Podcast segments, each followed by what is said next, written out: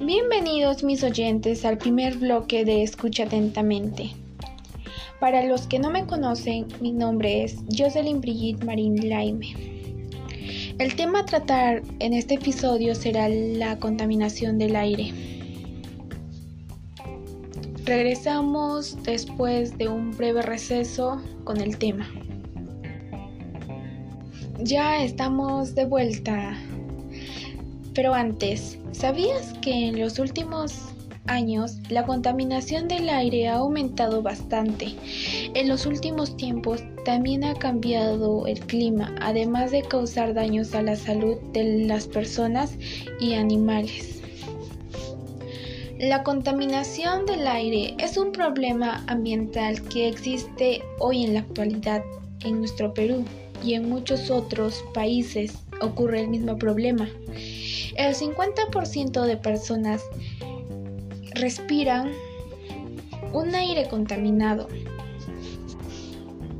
y 9 de cada 10 personas en el mundo respiran un aire contaminado. A nivel mundial, el aire contaminado es responsable del 7% de cáncer al pulmón. Esto es realmente un problema bastante grave, ya que afecta a la salud de las personas, a los animales y incluso a las plantas.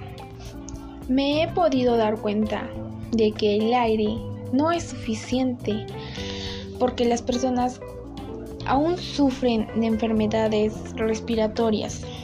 Debería haber una ley que realmente se cumpla, como que en cada casa haya cuatro árboles por obligación, ya que eso es como nuestro balón de oxígeno que nos va a ayudar a respirar hasta que nos moramos. Pero antes, ¿qué contiene un aire limpio? ¿Cuál es la diferencia entre un aire limpio y un aire sucio? ¿Qué contienen los dos? El aire limpio contiene químicos que se han producido naturalmente por miles de años, que, que es el oxígeno, el nitrógeno, también contiene cantidades de variables de vapor de agua y trazas de gases con el helio y el dióxido de carbono. En cambio, en la actualidad, el aire contiene las emisiones de los automóviles, los compuestos químicos de las fábricas, están suspendidas en el aire ¿Realmente se han dado cuenta cuánto ha cambiado nuestro aire? Los más afectados por la contaminación del aire son los niños pequeños y las personas mayores de edad. Las infecciones de las vías respiratorias, infecciones y las enfermedades diarreicas afectan sobre todo a los menores de 5 años. El uso de combustibles como el petróleo, la gasolina y el querosene producen una gran cantidad de gases tóxicos, como el dióxido de carbono.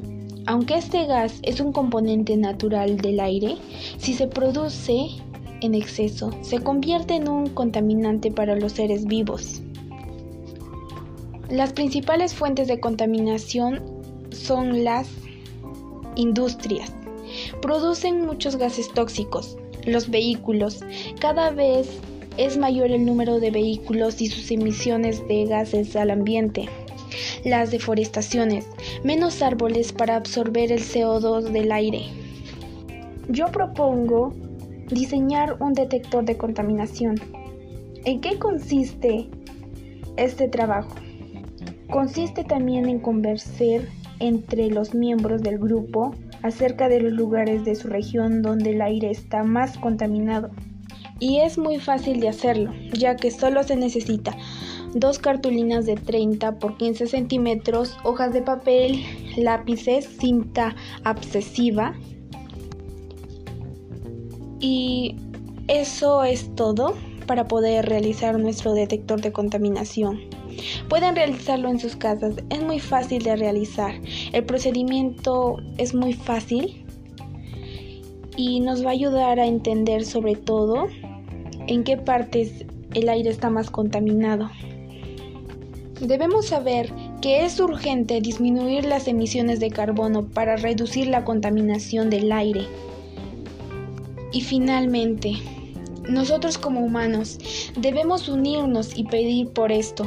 ¿Acaso ustedes no quieren un aire limpio para sus hijos y sus generaciones? Yo como una humana plantaría cuatro árboles. Recuerda que el mundo confía en ti y todos los demás confían en ti. Vamos, tú puedes.